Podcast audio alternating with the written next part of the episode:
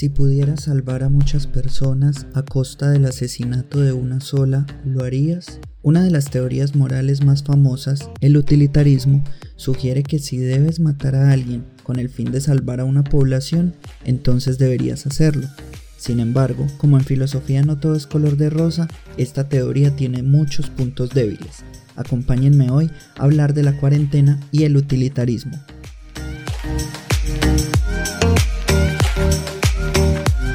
Hola, bienvenidos a La Mosca en el Café, un espacio para hablar de filosofía y de toda suerte de preguntas locas y descabelladas. Mi nombre es Juan Camilo y soy un profesor millennial al que la filosofía de escritorio le aburre bastante.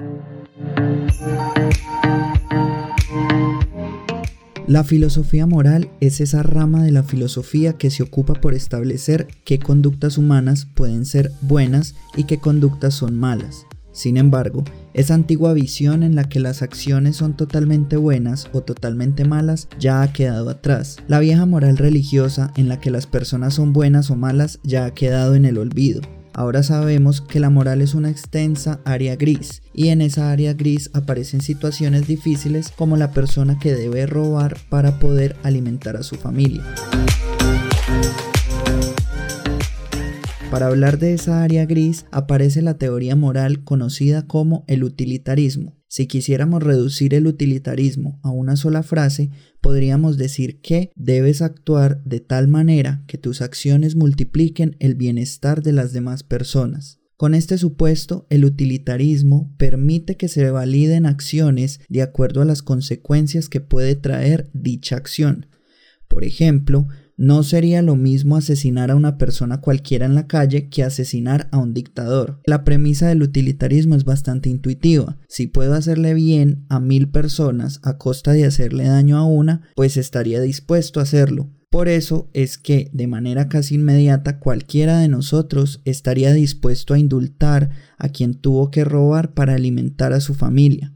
Si bien la propuesta del utilitarismo es bastante tentadora, cabe decir que no es perfecta. Aunque ya vimos que la moral humana es una extensa área gris en la que unas acciones que tradicionalmente han sido consideradas como malas en realidad pueden ser buenas en ciertas situaciones, también es cierto que hay áreas más pequeñas entre los grises. Tomemos de nuevo la premisa del utilitarismo. Actúa de tal manera que tus acciones aumenten el bienestar de tantas personas como sea posible para intentar mostrar las pequeñísimas áreas grises en que esta premisa deja de funcionar, la filósofa británica Philippa Foot creó un experimento mental que hasta hoy se usa como uno de los posibles argumentos en contra del utilitarismo.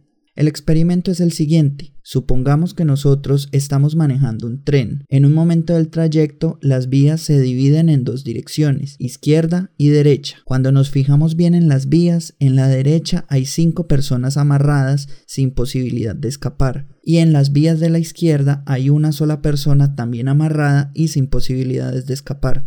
La pregunta que Philippa Foot nos plantea es, ya que vas conduciendo, ¿hacia qué lado desviarías el tren? Un utilitarista convencido, en teoría, debería optar por desviar el tren hacia la izquierda y con esto salvar a las cinco personas a costa de la vida de una sola.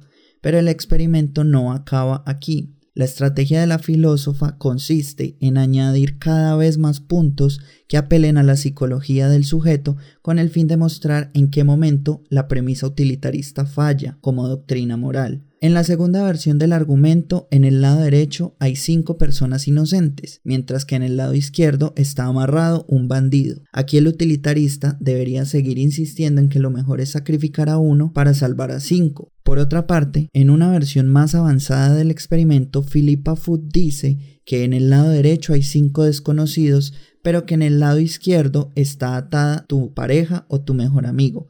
En este panorama de presión psicológica, el utilitarista seguiría fiel a su premisa de salvar a más personas a costa de la vida de una persona. La conclusión de la filósofa es que probablemente el utilitarista violaría su doctrina moral para salvar a su mejor amigo o a su pareja y ahí concluye el experimento.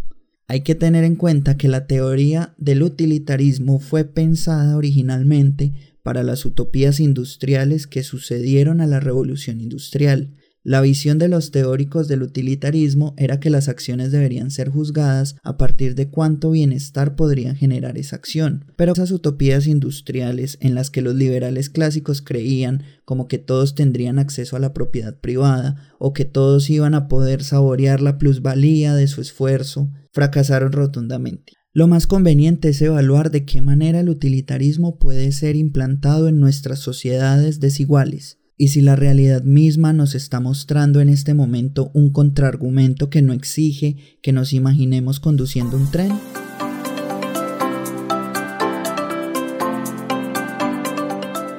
Realmente la pandemia del COVID-19 y la situación de cuarentena ponen graves aprietos al utilitarismo. Pensemos que el decreto de cuarentena en una sociedad desigual como las que tenemos en América Latina es como ir conduciendo el tren. Por un lado, tenemos la preocupación por la salud pública, un número de contagios que crece cada vez más. Por otro lado, pensemos que en Latinoamérica viven millones de personas que no pueden asegurar su sustento mientras están encerradas en sus casas. En este escenario hay dos situaciones igualmente delicadas. Sabemos que los estados tienen poca voluntad de otorgar los recursos para que el encierro no afecte a los pobladores. Por mucho que uno se encuentre a salvo del COVID en su casa, igual tiene que comer.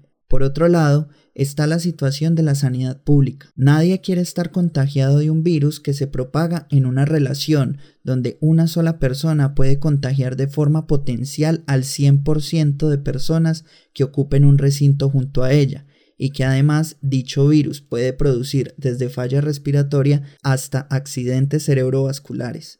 Aquí se puede cambiar las vías del tren y las personas amarradas por otra visión. ¿Evitamos los contagios o evitamos que los pobres se mueran en el hambre y las deudas?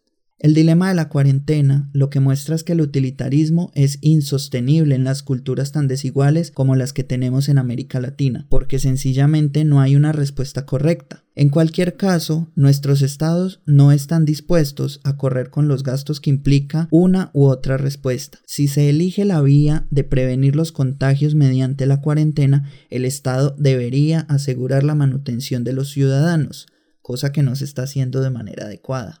Si por el contrario se elige la opción de mantener viva la economía y permitir que las familias que viven del día a día sigan devengando algo, el Estado debería correr con los gastos de atención hospitalaria por los contagios. Otra posible vía de discusión sería decir que el utilitarismo plantea el bienestar del mayor número de ciudadanos pero a largo plazo. Aquí el utilitarista podría decir que los contagios en algún momento llegarían a un tope y luego bajarían. En cambio, una posible depresión económica duraría muchísimo más. Pero ¿realmente esa es una salida viable? Enviar a todo el mundo a trabajar y sálvese quien pueda.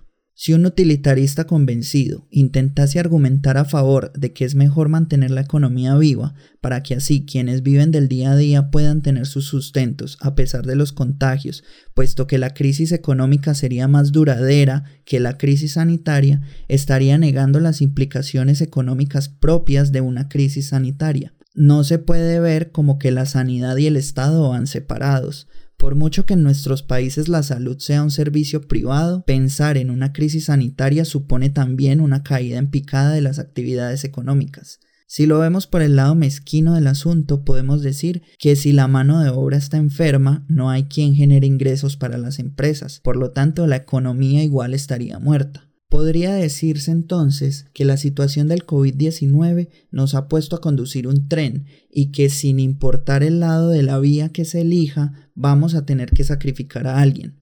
A quienes salven nuestros gobernantes debería ser un criterio suficiente para tener en cuenta en las próximas elecciones.